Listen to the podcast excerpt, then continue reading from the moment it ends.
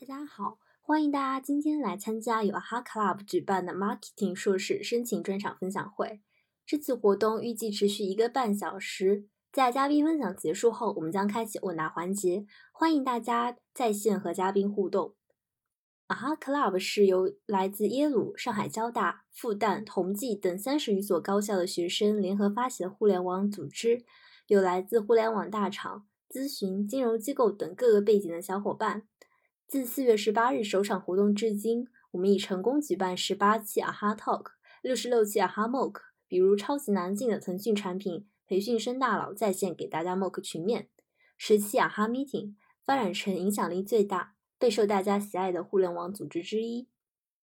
今年九月，AHA 的小伙伴们成立了留学线，我们来自北京、上海、纽约、伦敦，AHA 留学线重要板块之一 AHA Cafe 也由此诞生。通过塑造虚拟的留学环境，我们希望能让每位渴望留学的小伙伴获取一手、直接、准确的申请信息，在啊哈无障碍、公开透明的交流答疑平台收获价值，为每一个人的申请助力。下面回归正题，我们这次活动的主题是介绍 marketing 项目的申请，包括申请背景、项目要求、就业去向等。那具体而言都是哪些内容呢？我们的嘉宾将在接下来的一个半小时内一一解答大家的疑惑，也欢迎小伙伴们在社群里分享讲座笔记，共同进步。听说自己整理笔记更有助于理解应用哦。那接下来就让我们欢迎第一位嘉宾奥斯卡。首先，请奥斯卡做一个简单的自我介绍吧。我是今年从北京大学国际关系学院国际政治系刚刚毕业的学生，然后，呃，我基本的这些标化成绩都已经列在我们的 PPT 上了，列得非常全，我就不说了。今年呢，我是，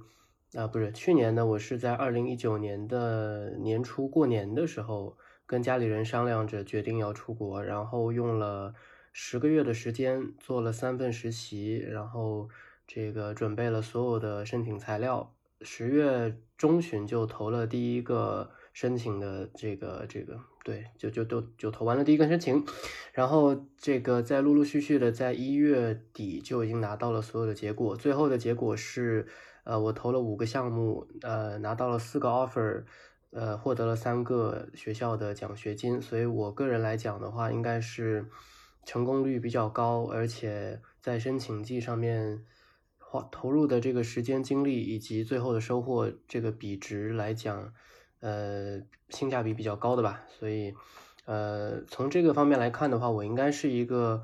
呃，首先我是一个跨专业申请的啊，我是从国际政治专业跳到 marketing 专业，对，然后在跨跨专业申请的整个申请流程中，我对自己的定位比较清晰，对于专业两个专业之间的联系会，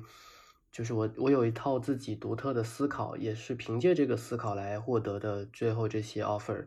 所以呃，如果接下来有别的环节的内容，我我会侧重讲的是。呃，从一个社科学生的角度，从一个文科学生的角度来看商科，来看 marketing，可以有一些就是比较与众不同的哪些视角和哪些想法。对，好的，那就是这就是我自自我介绍了。非常感谢奥斯卡的分享。那听得出来，奥斯卡的申请过程是非常的高效，也就是你的投入产出比很高。呃，那奥斯卡能不能分享一下，你是怎么在一个比较短的时间内高效的完成申请的各项任务的呢？嗯嗯，这个就要在自我介绍环节说了嘛，我以为在后面。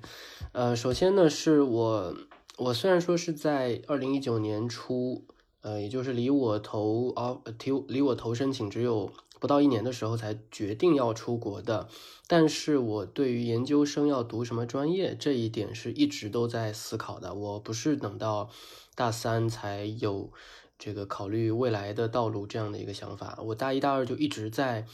在思考这个。然后，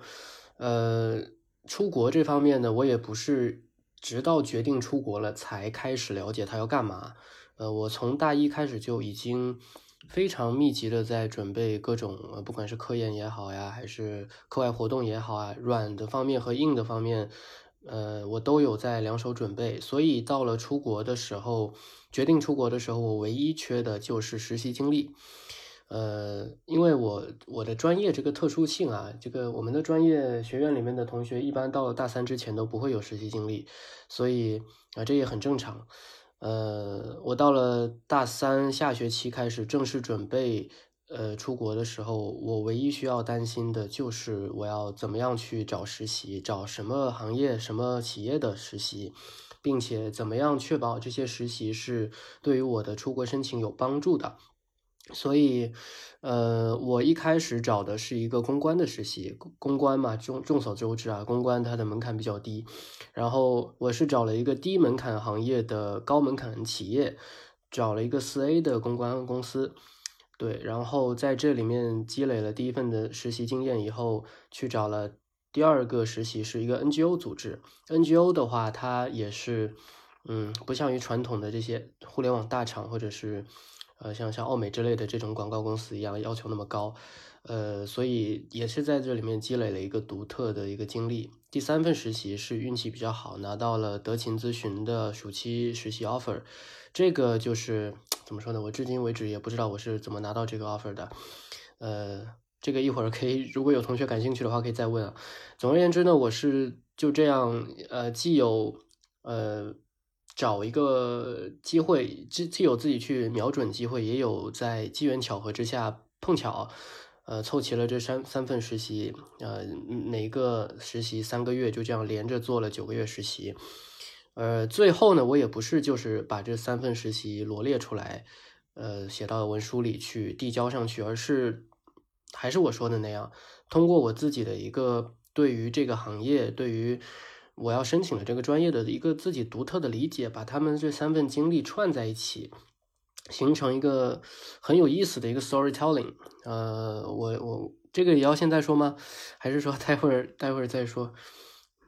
对，然后我的文书我先接着讲吧。我的文书呢是在八月初开始准备的，嗯，这个这个就是跟老师密集的写邮件要推荐信，跟自己的老板要推荐信。呃，完了，文书的话呢，我是写的特别快，我八月初开始写文书，九月中下旬就差不多都定稿了。然后，比如说我的 P.S. 这个，很多同学我看都要改个十几稿的，我就改了好像两三稿吧，我就成稿了。对，所以，嗯，一开始想的清楚，胸有胸有成竹的话，落笔也会比较轻松，然后修改也会比较容易。呃，所以我还是非常非常。推荐大家在真正的开始申请之前多做思考，呃，不要赶鸭子上架，为了申请而申请。对，呃，我先分享这些。那刚刚奥斯卡有讲到自己的文书其实只改了两三版就交了，那别的同学可能是要改个十来版，你这个速度真是叹为观止。那奥斯卡能不能分享一下你在做 storytelling 的时候有什么秘诀吗？那看来主持人是想要我现在就把所有东西都说完，那我就说完好了。呃，是这样，我自己写文书，包括我后边再带一些同学辅导他们写文书，我都会特别强调一个点，就是为什么？那就是 why，why this，呃，why this program，why this discipline Why this university，呃，why now，对吧？就是这些，呃。简单来讲，就是我为什么要在这个时候做这样一件事情？这个问题可以适用于我们用来自自我反思任何一段实习、任何一段科研、任何一段课外实践。只有我们想清楚每一段事情、每每段经历、每一件事情背后的动机和它给我们带来的成长和影响之后，才有可能把他们有机的联系起来。比如说我自己，嗯。像我这三份实习吧，我刚刚说了一份公关，啊，公关的，简单来讲就是一个新媒体小编，就是排推送的，啊，排微信推送的。第二份实习是一个在 NGO 里面做 marketing 的，简单来讲就是做 PPT，完了以后拿给领导，他们去跟政府部门谈判，呃，来要资源、要场地、要要要各种东西。再来第三份实习是管理咨询，是人力相关的咨询，他们跟。这个 marketing 其实你要说有相关嘛，那也没有特别相关。但是我是从一个角度切入，把它们联系在一起，就是，呃，作为公关部门，我要对一个 public 说话，对吧？public relations。所以当我对大众说话的时候，我需要考虑的是大众想要听什么样的话，他们想要听什么内容以及什么形式的话，我要在什么时候把这个话说给他们听，对吧？这是一个比较传统的 marketing 的一个思路，呃，所以我从这个第一份实习，我接触到了比较比较 typical 的 marketing 的那种想法。第二段实习在。NGO 里面做 marketing，这个它跟普通的 marketing 不太一样，因为它的说话的对象变成了政府部门。呃，我们开始，我我在那段实习里面要用一些比较正式的呃形式来来来进行一些利益的置换。说实话就是这样啊，我能给你带来什么，你能给我带来什么？这跟传统的，这跟我在上一份实习那种 to C 端的。那种思路又不一样。那再来第三份实习，管理咨询，人力相关的，嗯，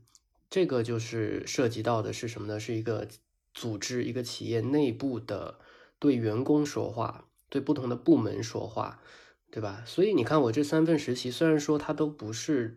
特别的 marketing，但是我通过一个对谁说话的一一个问题，把他们联系在一起，然后我最后在我的文书和我。呃，其实跟文书思路一样的那个面试里面，我跟西北大学的面试官说，我说我虽然说没有学过 marketing，也没有真正的去做过哪哪一个非常知名的大厂里面的 marketing 的实习。但是我对 marketing 的认识是比较全面的，而且是有我自己的思考的。我相信这些东西是未来，呃，对于那个专业啊，就是整合营销这个专业来讲是非常重要的一种全局观。呃，对，所以我找到了一个问题，通过这个问题把我的几份经历联系在一起，变成了一个很有意思的一个 storytelling。而且我在我刚才也说了，我找这几份实习的时候，其实是。有一点机缘巧合的，比如说是偶尔看到哪个同学他在年专业年级群里面发了一个 JD，然后我去找他 refer 了一下，呃，我我随便去投了一个暑期实习的一个 application，完了就就莫名其妙的就过了。你说我原来是有说一个非常强的策略性吗？没有，但是我后期。呃，我反思了一下，我我用一个问题把它们串起来，就搞得好像我做每一件事情都非常的有策略，非常的有战略，呃，非常的对吧？很成熟，嗯，就是给自己加了一个光环上去。其实原来是没有这些东西的，呃，这是一个非常非常好用的一个一个一个套路，一个方法，分享给大家。呃，对的对的，我补充一下，就是嗯，当我们是在申请一个专业的时候。实际上，面试官除除非是那种明确的要求，我们有这个专业的呃基础的那那些项目啊，对于这些门槛比较低的项目来讲，其实面试官或者招生老师根本不期待我们有什么特别厉害的方法论或者特别厉害的经历，他们期待的往往是一张白纸，但是这张白纸最好是一张质量上乘的白纸。我们可以对这个东西的想法非常的天马行空，像我，对吧？我完全不担心。我我我的那些想法太过的天马行空，因为这是好的，说明我们有一个学习的渴望、学习的潜力。但是我们一定要表现出我们的思考是可以深入的，我们的思考是可以宽广的，我们是有这个学习的前景在这里的。呃，对，所以嗯，我觉得这是很多很多我见过的、我带过的学生里面都欠缺的一个东西，就是他们罗列自己很牛逼的经历，非常非常厉害，一哗啦啦一大片。比我厉害很多，但是他们没有把这些经历联系在一起，就有一种让人怀疑说，你这些经历是不是你家里人给你安排好的？你这些经历是不是你自己完全没有想法，就就别人给你一个什么你就去做了？那你现在来申请我这个，是不是也是别人要求你来申，或者你家里人给你安排好的路，对吧？你对于这个东西到底有多热爱？你未来会不会成为我们的一个杰出的校友？你能不能给我们的这个专业未来带来，不说捐款之类的这种吧，能不能成为我们一个杰出的 alumni network 里面的一个一个有有有很很多 resource 的一个人，对吧？他们看到的是，他们想要看到的是潜力。呃，至于现在的想法会不会天马行空，会不会不专业，不重要，这一点都不重要。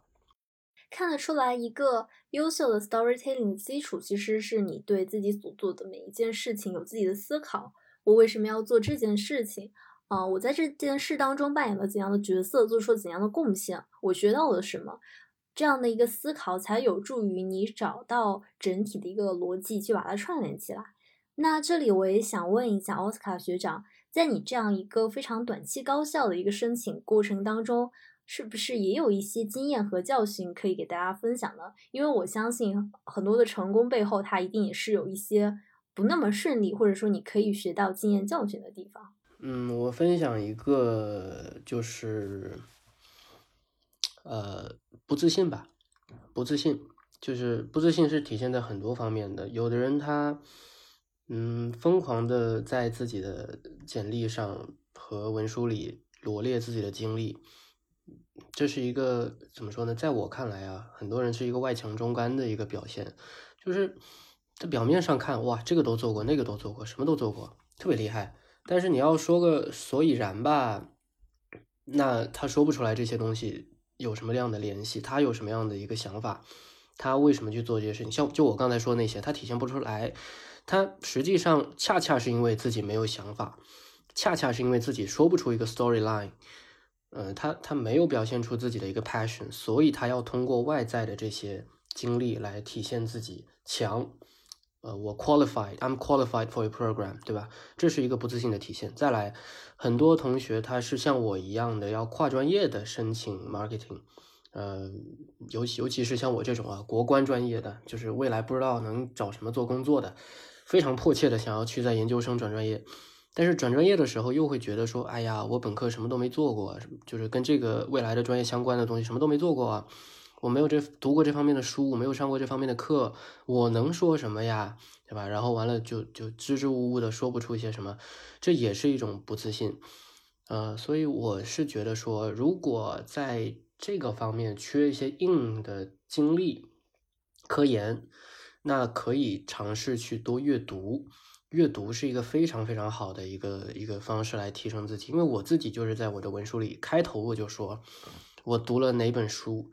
嗯，我也分享给，我也推荐给大家这本书叫《第三次浪潮》，第三次浪潮是是我觉得非常 blow my mind 的一本书，啊，七七七几年，一九七几年写的书，准确的预测了现在的一个信息化时代，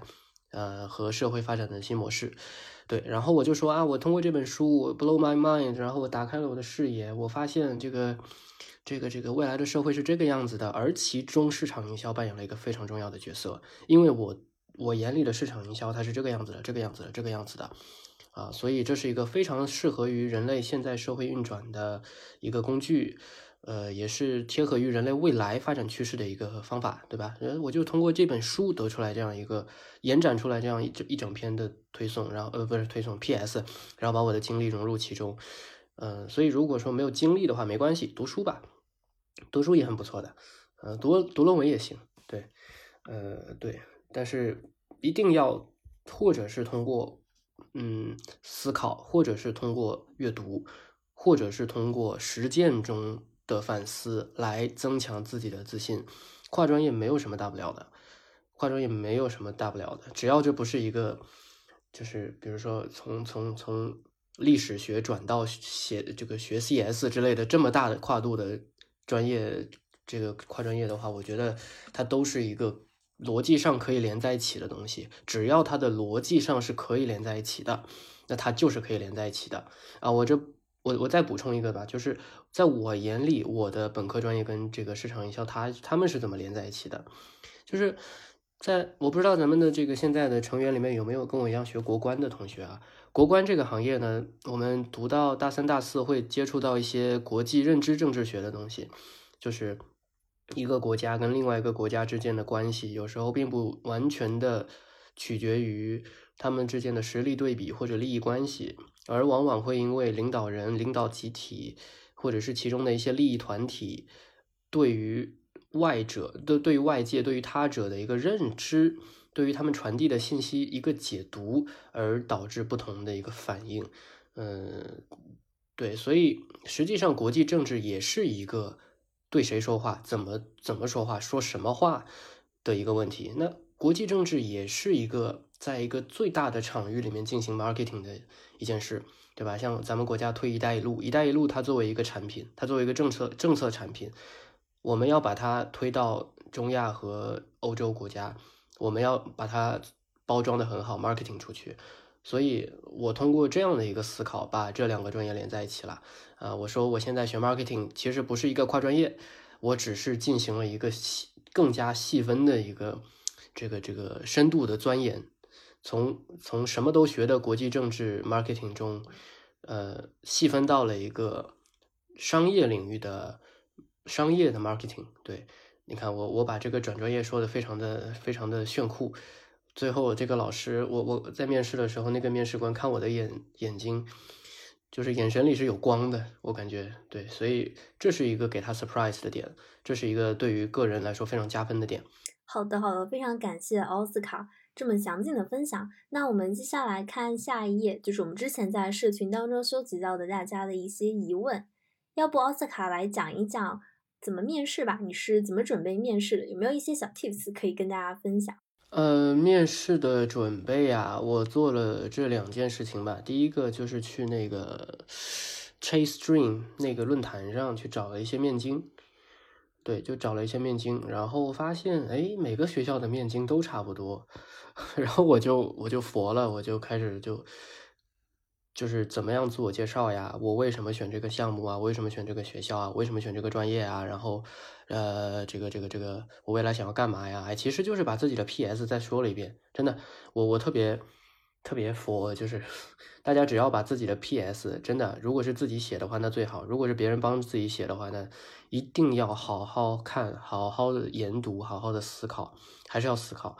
把 P.S. 烂熟于心以后，面试其实。就是把 P.S. 里的东西再说一遍，嗯，可能会问到一些你没有写在 P.S. 里的、写在 C.V. 上的那些经历。那那同样的，你也要把 C.V. 上的那些经历烂熟于心，要有一个 storyline，每一件事情之间不能是割裂的，不能是呃，我也不知道为啥我就干了这个，我看别人干了我就干了，就就不能有这种回答啊。那最关心哪些问题或特质呢？我觉得这个其实我想跟第六个问题一起回答，就是喜欢什么样的 candidate，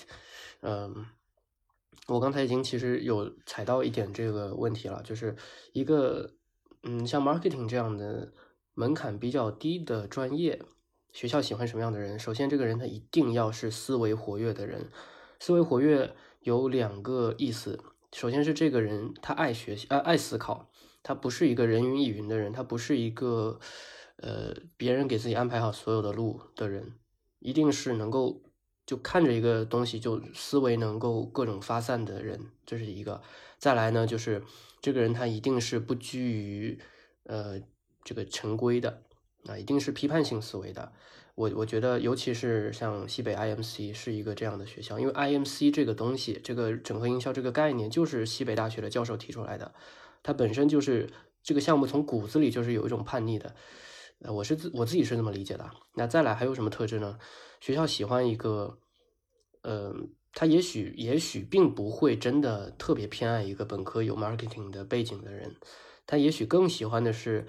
你是一个很有潜质的、质地非常良好的一张白纸，我可以在里面灌注我们最先进的方法论和理念。呃，我觉得这是一个。再来呢，呃，要自信。自信，我觉得是任何学校都喜欢的一点。嗯，一个人如果支支吾吾的，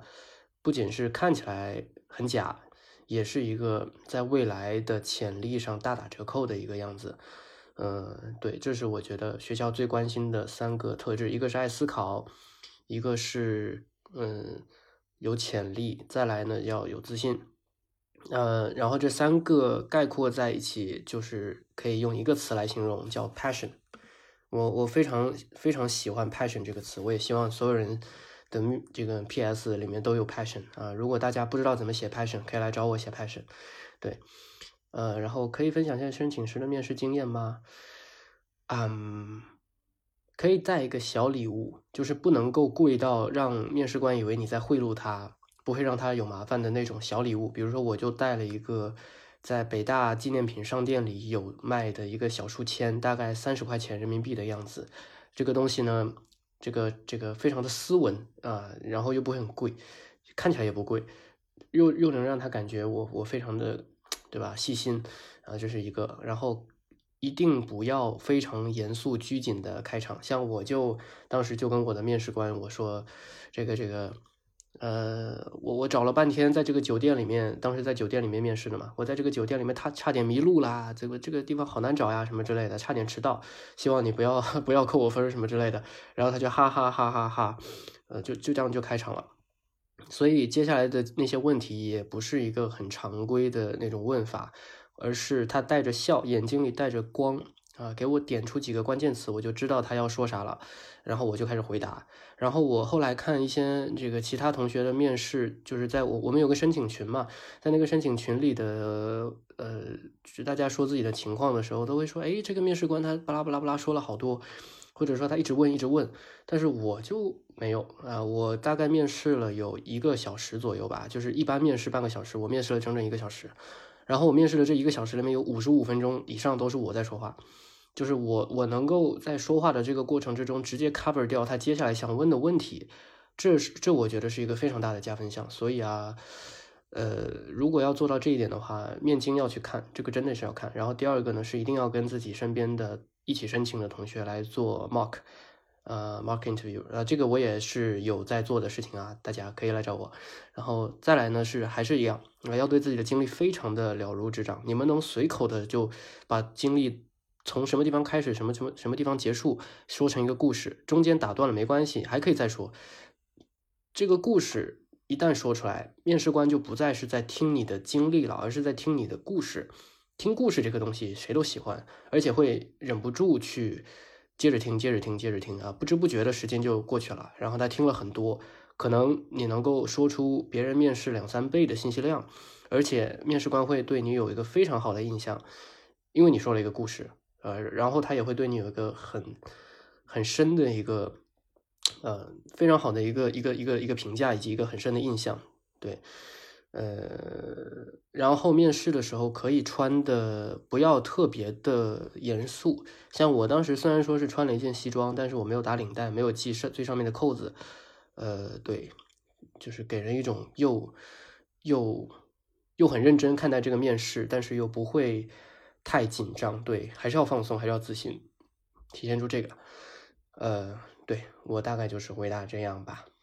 哇，感觉真的 get 了很多神奇又特别实用的面试小技巧。再次感谢奥斯卡的分享。那接下来我们欢迎我们的第二位嘉宾 Zoe 来给我们做 marketing 专业申请的分享。首先，请 Zoe 做一个自我介绍。好，我是周易。嗯，我本科是在中山大学管理学院读工商管理类的，但我修读的方向就是市场营销。那我现在呢是在香港大学的市场营销专业就读研究生一年制的学习。那我其实个人有的三份实习都是与营销比较密切相关的，所以呢，我的分享的话呢，可能会更加从一个本身就是对营销有一定基础的人去。啊，分享一下，我应如果你是这样情况，或者是你如果是跨专业的话，你应该怎样去给你的面试官或者是你的 offers 啊 offer 怎么呈现一种你对于营销的一些独特的见解？那我的分享呢，其实主要分成四个部分。第一个，我会先聊一聊人啊，营销到底是什么；第二个，可能就是什么样的人可以申请营销；第三个，就是营销专业到底是学什么的，在学习的过程中会有什么样的一些困难和挑战，以及最后的就是我自己的申请的历程。那么刚刚就好像上一位嘉宾他有提到过的，就是可能即使你不是本身学营销的，其实你生活中有很多方面都可以跟营销结合起来。那我这里可能提供一些比较宏观跟大局一点的，对于整个营销怎么理解的一些思想。然后如果有同学觉得有用的话，之后你可以在这个方向里面去进行一些深度的思考。那首先，第一个就是有一些同学可能会对营销的认知是比较浅层面的，可能就是看到像李佳琦他直播卖口红，Oh my God，然后他就觉得，嗯，这就是营销，现在营销的力量很大，因此我想要学营销。然后有一些同学可能会就是觉得营销就是快销行业的一些销售。那其实关于这一些的想法呢，可能都只是看到了我们日常可能会接触到的营销的完整体系的冰山一角。那营销它其实是一门有着自己比较完整的理论体系的，而且不断发展的学科。所以呢，如果有同学觉得营销很水，哦，我觉得可能学了也没有什么用，或者说营销很水会不会浪费钱？其实我觉得这些顾虑都是啊不必要的。那我们营销其实它就是不断的紧密与实际相结合，而且不断的与时俱进的。所以呢，在其实就是理论的基础的不断的完善。那它的理论框架其实就是来自于不同的学科上发展起来的，例如心理学、行为学啊，还有其他一些传播学之类的这些学科基础发展上来的。那所以它其实对于本科生的背景确实是非常的宽容的。我身边的同学大概可能本科学营销的只有不到吧，不到一半吧，大部分的可能还是其他跨专业去学营销的。所以如果你本科不是营销，甚至你本科不是商科的也没有关系。那为什么他会这样呢？其实就是因为他需要学到很多不同学科的知识。换句话讲，就是你很多的经历、你的实习、你的校园的一些活动，例如什么学生会举办的一些活动。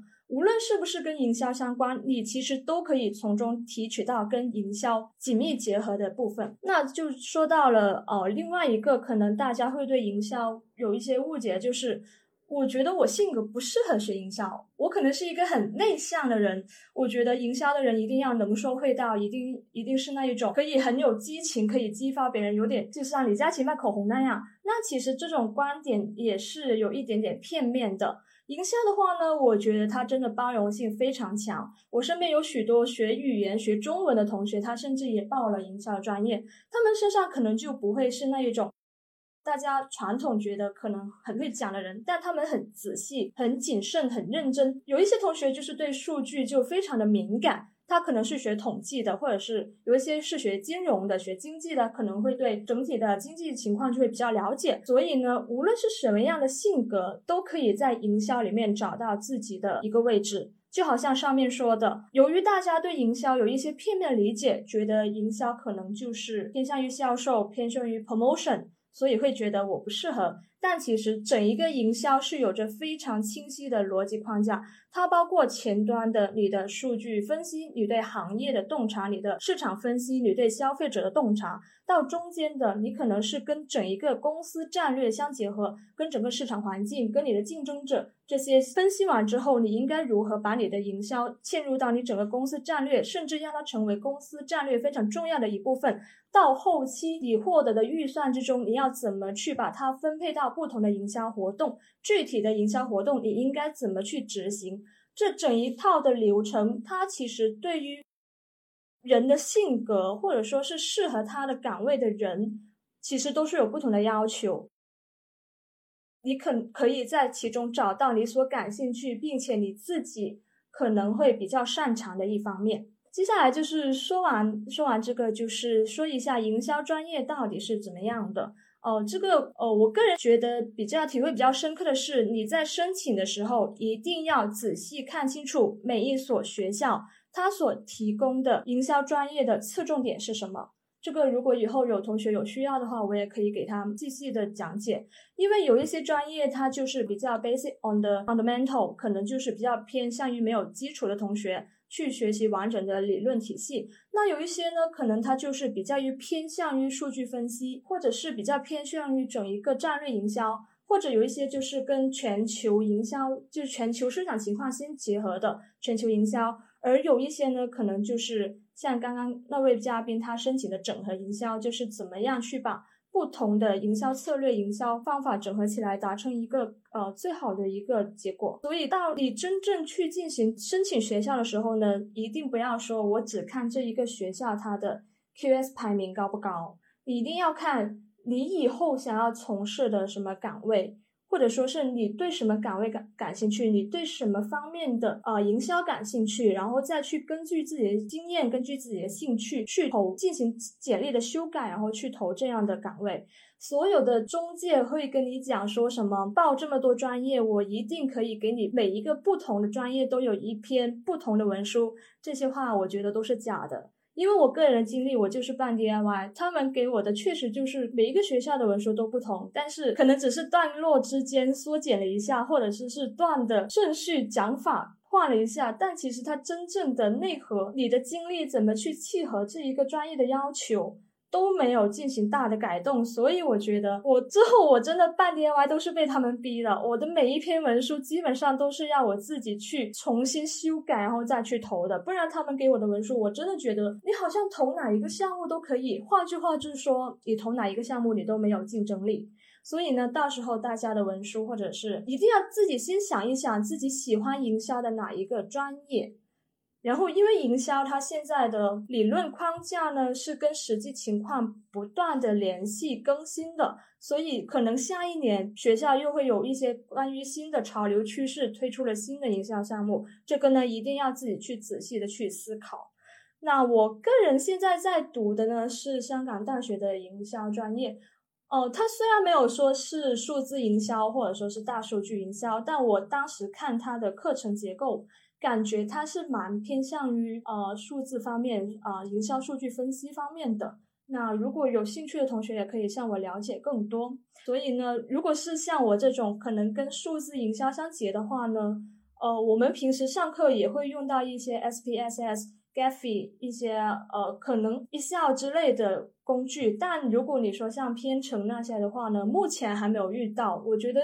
营销它其实并不需要你用到如此专业的工具，但是如果你是想要做前端数据分析的话，可能你对于电脑一些软件的操作就会要比较的了解。那如果你是一些想要做公关或者说是广广告传播 communication 相关的话呢，如果你是有一些剪视频啊或者。会做 Photoshop 之类的这些技能可能会给你相加分。我现在的专业其实是一年制，我觉得这是一个嗯，生英国或者是香港大部分大部分的营销专业比较吃香的一个，就是它的时间比较短，我只要学习一年。那如果你是比较想要早点出来工作，或者说是不想要花太多的时间在学习上面的话，也可以选择。但这并不代表着这个一年制的项目就会比较水。我现在基本上就是很忙，非常忙，就是基本上是每天都非常的充实的。那营销其实说真的，presentation 占的比重是非常大的。我至今还没有看到有哪一门课的老师是不需要你做 presentation 的。所以大家要对自己以后的，如果你是申请了营销，想要读营销，你要对一些课程的总体设置要有一定的了解，就是 presentation 是非常重要的。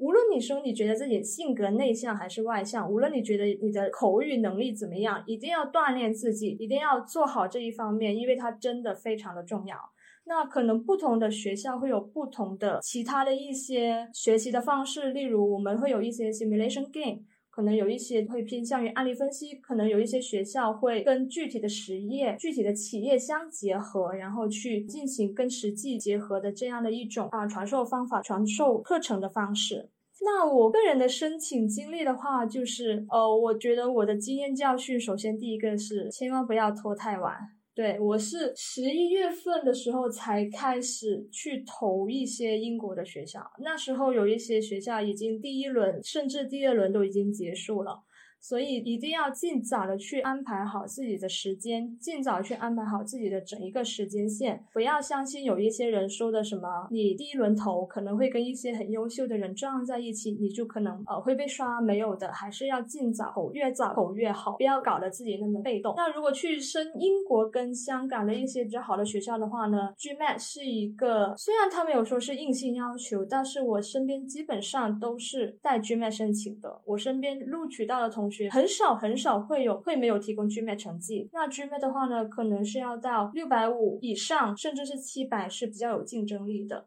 然后 GMAT 的准备的话呢，可能跟雅思完全不是一个体系的，所以不要轻视 GMAT，要留多点时间给自己去完整的去认识一下 GMAT。我觉得 GMAT 真的花了我很多时间去准备。然后它也不是像雅思那样可以无限期的考，你可能一段时间内你最多就只能考五次，考完你就没有这个期限了。那另外一个我的申请我的文书的话呢，其实就像上一位嘉宾所讲的一样，就是你一定要让你的你的学校看到你是对营销有深入的思考的。因为我是本科就学营销的，那我个人可能就会把我在我四年的学习里面对于营销的思考写了出来。我自己写的思考是比较偏向于时代的发展、大数据的不断的发展。在这种大数据的发展下，营销所扮演的，在整一个公司或者说是在整一个社会上面，它所扮演的角色，以及在这一种新的大数据不断发展、传媒、新媒体不断发展这种趋势下，新的营销人会遇到怎么样的困难？他们应该具备怎么样的能力？去应对这些挑战，他们应该转换自己从前的传统的营销思维方式，去更好的面临这些挑战。我是从这一这样的逻辑去啊引出我对整一个营销以及我对这一个项目的一些思考。那对于一些如果本身是没有相关经历的话呢，其实真的不要怕，因为你真的可以从各种角度去挖掘出你的一些经历跟营销之间的关系。这种关系其实更重要的是，你不仅是要讲好一个故事，你还是要有逻辑的去讲好一个故事。举个例子，就是有一些同学他写文书，他就会说：“哦，我在某某某一次上看到了一个非常成功的跨界营销，这个跨界营销给这个公司带来了多少多少销量的增长。”然后我当时被惊呆了，我当时就觉得哇，营销好有用，从此激发了我对营销的兴趣，然后我就想读营销。其实像这样的一些展现你的热情或者说激情的、你的兴趣的这样的一些描述，其实我个人看来可以，但是还不够吸引人。因为其实大家都可以讲啊，我真的对这个行业很有热情。那为什么呢？你为什么会对这个行业有热情呢？我觉得下面才是你深刻需要去挖掘的点，就是你为什么会觉得这个营销很成功？这个营销打动了你的哪一点？你作为消费者为什么会被它打动？这一些才是营销需要思考的问题，才是你可能在文书里面需要重点去展示你对营销的思。所以，如果大家以后对于怎么去写好一篇契合市场营销专业口味的文书的话，也可以来问我。那我现在基本上我分享的内容就是这样了。如果有什么不懂的疑问，或者说有什么其他的方面，都可以再向我提问。嗯，我看到有人问我现在在香港读书，内地生还会受影响吗？呃，其实我现在就是在香港。然后呢，说句实话，我们营销专业，我感觉啊，我们现在是我们专业有一百多个人吧，香港的本地人可能占比不到百分之十。可能就那么四五个，因为现在疫情的影响，就是你基本上可能更多的是跟你的组员在一起。其实我跟他们没有怎么深入的交谈过，然后在课堂上面你也不会人去说一些很敏感的问题。然后我现在有一个组员，甚至他是香港本地人，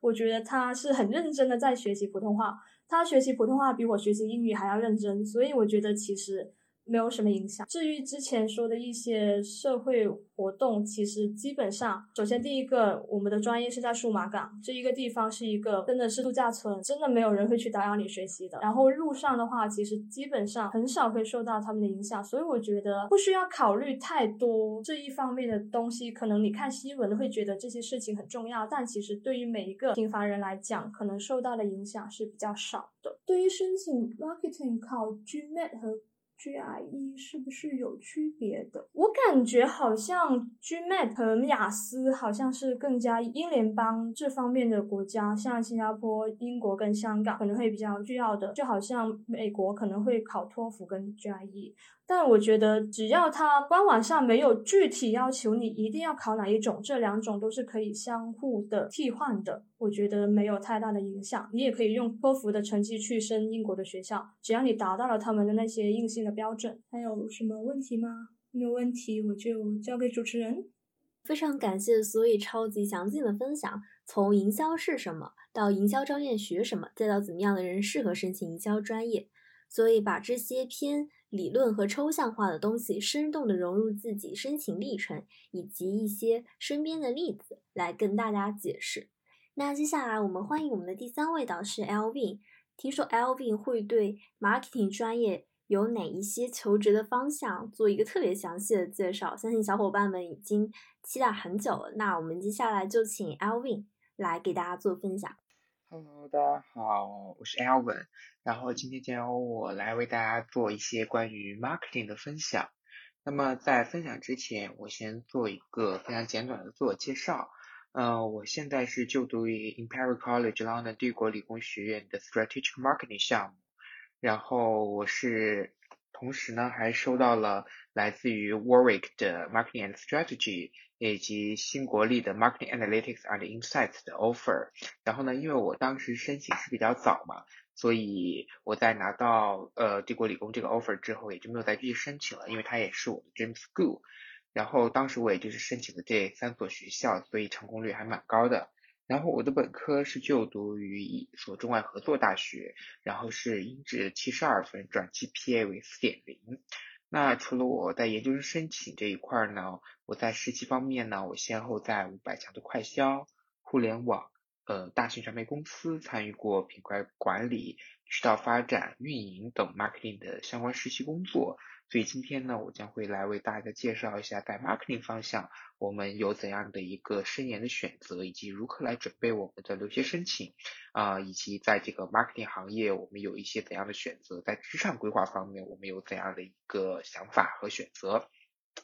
那这个也就是我今天分享的内容的三个 part。第一个 part 我会简单介绍一下我现在就读的这个。Strategic marketing 的项目，我会为大家进行一个简单介绍，给大家就是如果有想申请我这个项目的同学一点 insight，而且我将通过这个项目来为大家展示，就是我们在进行留学规划的时候，应该怎么样去选择项目，怎样去研究它。那我也通过我自己的这个项目来告诉大家，我们来怎样啊在留学申请当中去准备一个项目。那第二个部分呢，我将会为大家分享我自己的一个留学 timeline，以及我做了一些什么，在每个阶段我去做了一些什么样的准备，然后呢，来来帮助到大家可以用到你自己今年留学申请当中。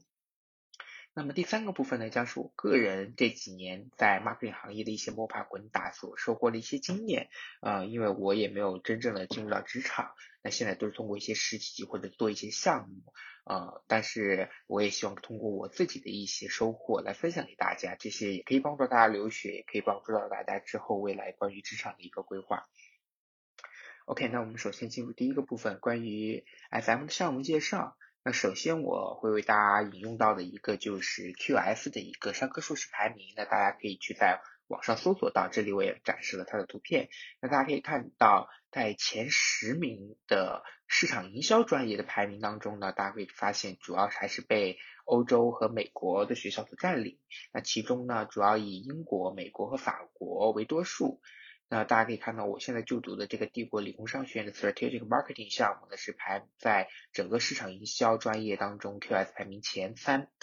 那除此以外，还有在它前面的还有法国的巴黎高商、美国的哥伦比亚等等。那这个专业呢，因为它只是专注于 marketing 行业，呃，纯纯的 marketing 的专业，像比如有一些呃 marketing 的 communication，呃，integrated marketing，还有一些比如说 fashion marketing 这种都没有放在里面哈，它是纯 marketing 专业。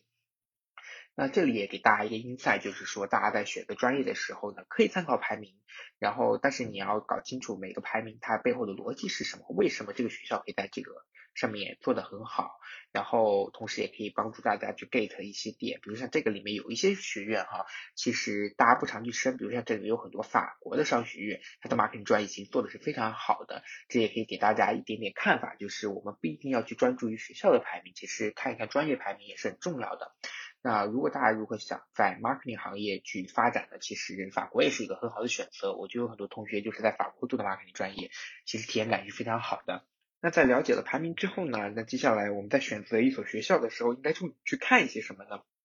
那在我这里，首先给大家引用的就是我这个专业的一个官网的介绍。大家可以看到，strategic marketing 这个地方有提到，啊，这个是一个关注于 strategy、entrepreneurship and technology，就是说它还是更多的偏向于一个战略化、创业和技术支持的这么一个 marketing 课程。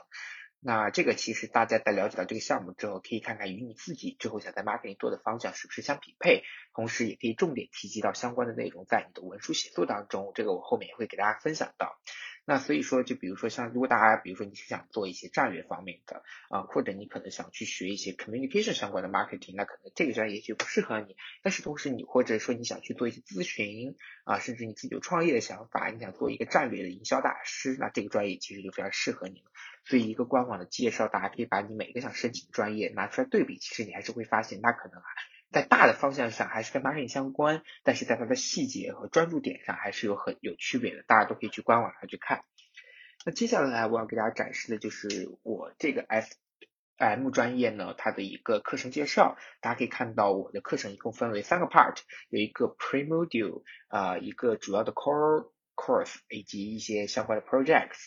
那在这个 pre-module 来说，这是一个帝国理工学院比较专单独的一一个形式吧，它是在你入学之前的一个网课系统。那你发现这里面有涉及到 accounting，有涉及到 data analysis，还有涉及到 math，还有一些比如说这个呃呃 career 的一些课程，都是大家就要读的。所以说这个专业大家可以了解到什么呢？就是呃，这里面还有没有课程叫做 Marketing Fundamentals，就是你哪怕不是 Marketing 相关专业的，也可以去申请这个专业，而且你也不用担心自己无法继续学习，因为你可以通过之前它这个 Pre-course 这个 online 课程的学习，你可以学习到一些 Marketing 的基本课程。当你之后再进入我这个专业的正课学习的时候，它是默认你已经掌握了一些 Marketing basic 的一些 knowledge 的，比如说我们平常说的一些 4P 啊，啊，还有一些比如说基本的一些 Communication 的 model 啊，STP 这种啊，它都是会在这个 Fundamental 这门课里面给大家进行讲解的。所以这也就是为什么这个专业它其实并不需要大家一定要有 Marketing 的一个背景。那其实大家可以看到，在你了解这个课程的时候，你就会可以发现，就是它这个课程设置的一些特点，比如它有一个 pre-course 啊，然后比如说你假设说你刚好就是一个 marketing 的小白，那就可以提到，就是这个专业有适合我的地方，就是哎，它有一个预先的课程，这个就可以体现出你对这个专业的一个了解。其实也可以在你的文书中有讲到，就可以来回答，就是 why you deserve this program，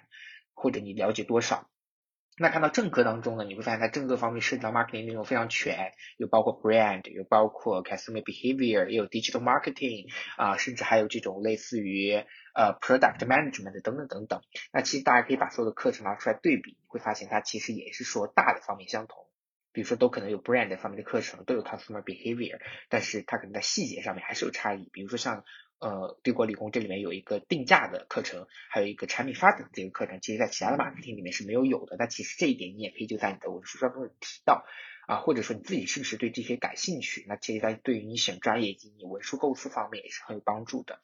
那最后呢，这个 SM 这个专业在它的 summer term 有一个 project，就是可能你会和你的 team 一起到一家公司去帮他们做一个战略规划这样子啊，一个小小的 case 的一个规划。那其实这也是它很 special 的地方。当时我在我的 PS 里面也是有重点提到这个项目，因为我觉得可以在我步入职场之前有这样一个实，把自己这些学的东西运用到实际的战场当中，那这是一个非常棒的地方。我非常喜欢它的 practical，所以啊，这也是可以反映出你的一个 insight。所以呢，这就是我对大家一个简单建议，就是大家在进行选校的时候，一定要去看它的官网。官网看什么？首先是它的一个 brief introduction，再一个是看它的一个课程。那这两者呢，都是可以帮助到你去选择这个学校的。然后再辅助上你大家可能国内学生比较看重的呃学校的宗牌、专业的宗牌，它回国的声誉等等。那这个呢，就可以选择出你自己觉得比较适合你的专业了。那接下来进入第二部分呢，我们将会介绍一下我自己的留学规划分享。那这里我重点提到了几个点，第一个点就是学校以及专业选择。那首先就是你要先了解你自己，了解你想学生专业，同时你现在目前的这个三维背景是怎么样的，你的成绩是多少，你有没有考金麦，你有没有考雅思啊，或者说呃你自己之前的实习是做的什么方向的，那你就先了解到呃自己的一个实力，然后再去跟你的专业进行匹配。那专业怎么选择？我在第一个 part 也结合自己专业讲过，就是去看一看它的排名。看一看呃官网上的介绍以及它的课程设置等等，然后通过这样一系列综合的方式来帮助你选择最好的专业。我一直强调的点就是说，大家在选择专业的时候，尤其是 marketing 这个方向，就是大家可以根据自己的兴趣喜好去选择。你也许也可以不一定要去读 marketing，甚至可以读一些就是 fashion marketing 啊，甚至读一些 communication 的一些，或者甚至像产品发展这种专业，其实都为你职业的发展都是很有帮助的。然后在你选择好自己的专业以及你的学校之后呢，那接下来你要准备的无非就是你的呃素材，你申请所要的材料，那就常见的包括我们的 PS，那还像我自己申请的这个专业，还有一些 short question，然后可能还有一些基本的网申的一些内容，那这个都是大家需要去了解的。那这个地方我比较强调的就是这个文书哈，一定要量身打造，结合你自己的实际去建立属于你自己的人设。这怎么理解呢？就是我主张每一个人都是不一样的，你需要把你自己的特殊的地方体现在你的文书当中。你是不是会擅长于 storytelling？你是不是展现出了你这个人的一些特殊性？就是首先你要先深深刻刻的了解到自己是什么样子的，然后要在你的文书中展现你的 passion，展现你的这个 deserve。就一般我们说这个文书当中都要写一些什么东西呢？就是 who is you？啊，就是首先你要回答这个问题，就是你是谁？Who are you？然后你为什么让大家可以了解到你之前都做了些什么？而且这个回答 Who are you 这个问题的时候，你一定要有一个 storytelling 的故事啊。然后，因为我之前有帮一些学弟学妹看他们的文书，他们经常就是把简历的内容拿来扩充啊，读起来非常的死板。那其实我觉得在写文书的时候，你就一定要把这些像讲故事一样，把你的各种经历串联起来，而且有起承转合，有有重点，有弱点，让它的层次感非常强。另外一个就是在文书中你要非常体现出你的 passion，就是 why you deserve this，呃，professional，就是你为什么会值得这个专业去选择？你为什么要选择 marketing 啊？你到底选择它的什么部分？就是你为什么要去读 marketing？这也是非常重要的。那最后最后就是 why this school，why this problem，呃，why this program？就是你为什么要选择这个项目？又为什么是这个学校呢？那就是我现在说的，你要通过之前详尽的 research 来了解到这个学校。啊，了解这个 program，然后再根据你前面的经历、你自己的故事去匹配，那么这样一篇文书就是非常好的。啊，那除了文书以外，就是我提到还有一些 short question，甚至专业还有面试。那这个呢，我建议大家就是最好也要去认真准备，而且最好让你的文书、你的 short question、你的面试这三者是要相辅相成的。就比如在文书中可能由于字数的限制，你写的过于 general，那你可以在面试和你其他回答其他快。Question 的时候用一些 example，更具体的去阐释，那这样也会让你的人物更加丰满起来。那今天呢，因为时间的关系，我不能说很多具体我们应该怎么样去准备文书写什么。如果大家有需要的话，可以后面再来与我聊。那一般我们都会通过一些 interview，让我更加了解你这个人是谁，你有什么点，挖掘出你整个的一些脉络，你整个人的一些事情，然后我们一起把它串成一条故事线，然后去写文书，然后一起去选校，然后一起去匹配。那这其实是一个非常多的过程。我觉得文书重点不在于写本身，其实写做内容。不是重点，重点还是在说你如何去构思，你如何去准备，这个可能占百分之七十到百分之八十，最后才说你的语言用的是不是好，你是不是有 native speaker 的感觉，那这个就是你最后在文书润色。其实你只要前面把这些内容都想好了，写起来是很快的，那无非就是最后再润色一下，让它更加优美，仅此而已。OK，那第三部分呢，我们会来讲一下 marketing 的经验分享。那在这里我列了一个表格，就是市场营销大概有哪些可以选择。那你在这个地方我写到了有 brand management，呃，market research，就是现在比较了解的呃比较热门的数据分析啊，还有一些 social media marketing 去做运营，去做这个社交媒体的一个，比如说我们平常说的双微、小红书等等等等的运作。然后你可以去做的有包括我们的一些现在比较主流的快销、咨询。啊，互联网等等，这都是我们可以就业的行业。其实市场营销在各个行业都有涉及。现在很多人一提到 marketing，首先想到的就是 FMCG，就是想到快销。那其实不是这样的，marketing 是渗入在每一个行业，它都是需要的。任何一个面向消费者，甚至还 B to B 的行业，它都需要营销的去参与。所以大家的眼光可以放得更宽泛一些。如果你只是啊关注在快销的话，其实你的就业面就会显得很窄。那其实营销是一个就业面非常广的一个。呃，渠道，而且这也是因为它这个特性，所以各个专业的人都有在参与进来。那接下来这个图呢，就是展示了我自己认为的，现在就是说，呃，我们在市场，呃，在 marketing 这个就业当中，哪些部门可以选择？首先就是我们平常讲的这个 marketing department，就是我们的市场部。那市场部就是呃，整个。呃，营销的一个核心，它可能会跟我们的 R&D、跟我们的财务、跟我们的采购等等等等一起去合作一个又一个的 program。那它更像一个发起人，如果用在互联网当中，它就更像一个呃怎么说产品经理的角色，它是一切的发起方，然后去融合一切的资源来完成一个项目。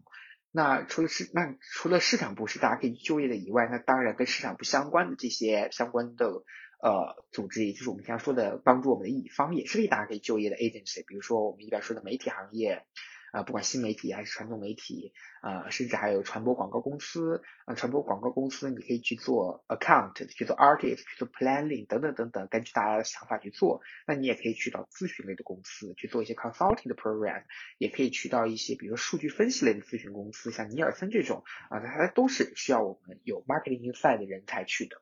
然后那除了以此以外呢，就是在甲方这边，我们还可以说，比如说再往下去深入发展，那还有我们的客户发展部，还有我们的销售，也就是我们现在讲的 channel marketing，我们的 sales，它其实也是跟市场息息相关的，它是更面向我们终端消费者的。比如说像客户发展部，就是与我们的渠道进行配合，不管你是 online 也好，offline 也好，像 online 就是跟比如说天猫啊，呃，就是我们说的这种阿里系，还有头条系。啊，甚至比如说像京东啊这种，比如你做衣服的，你可能会跟唯品会合作啊，再或者说你是做一些母婴的，你可能会跟一些母婴店合作，等等等等，这都是我们客户发展部来做的。比如说像我之前实习的时候，在市场部实习啊，我要做双十一的一个项目，那这个时候我就会 involve 进来很多客户发展部的同事，然后我们就一起去做一个项目。比如说像比如说当时我们就做有天猫节目小黑盒或者天猫发起的一系列跟品牌联名的一些活动，它可能在每一个 industry 只选一个到两个。品牌去合作，那你这个时候就要想，我们如何通过一个三方合作，让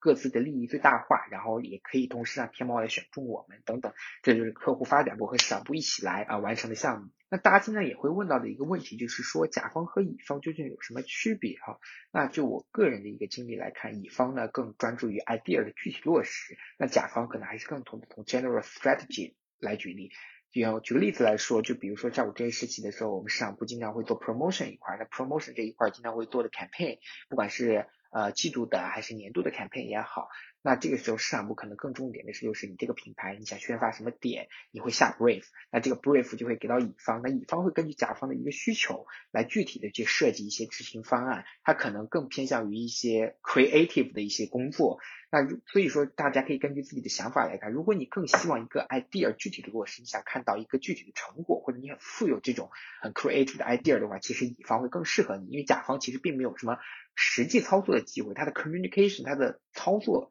拔高的能力是非常重要的，所以大家也可以根据自己去选择。那除了我们当然传统的这种甲方乙方的一个市场方向以外呢，像互联网里面的产品经理啊、运营啊，也是我们 marketing 可以去做的。因为有很多的人就问到，就是感觉 marketing 这个方向很窄，它其实不是这样，它真的在各个领域、各个行业都有渗透。那好，因为今天时间的关系呢，我三个 part 就讲这么多。如果大家之后关于留学啊有什么样的想法，甚至就是在就业、在 marketing 的方向有什么想要问的话，可以后期再来找我。那我们今天的分享就到这里，大家有什么问题的话，可以给我留言。Elvin 对于他就读的第五理工学院 Strategic Marketing 专业的介绍非常的系统和详尽，然后也给大家梳理了。对于 marketing 专业的同学，无论是在甲方还是乙方，在不同的公司都有嗯很多的岗位适合大家去探索、去发展。好的，感谢同学们的提问和嘉宾的认真解答。如果小伙伴们希望根据自己的情况与嘉宾进行定制化的深入沟通，可以到我们 AHA Club 小程序里找到 Askoi 和 Elvin 预约咨询。嘉宾会根据大家提供的信息，比如简历、目前存在的疑问等，给出一对一的建议。此外，也欢迎大家关注 AHA Club 的公众号，获得最新的申请和求职方面的信息与活动。那我们今天的分享会就到此结束啦，相信大家都有所收获。之后有什么问题，也可以在群里提问。也再次感谢各位收听的小伙伴和三位嘉宾，祝大家都能够申请到最适合自己的心仪项目。谢谢大家。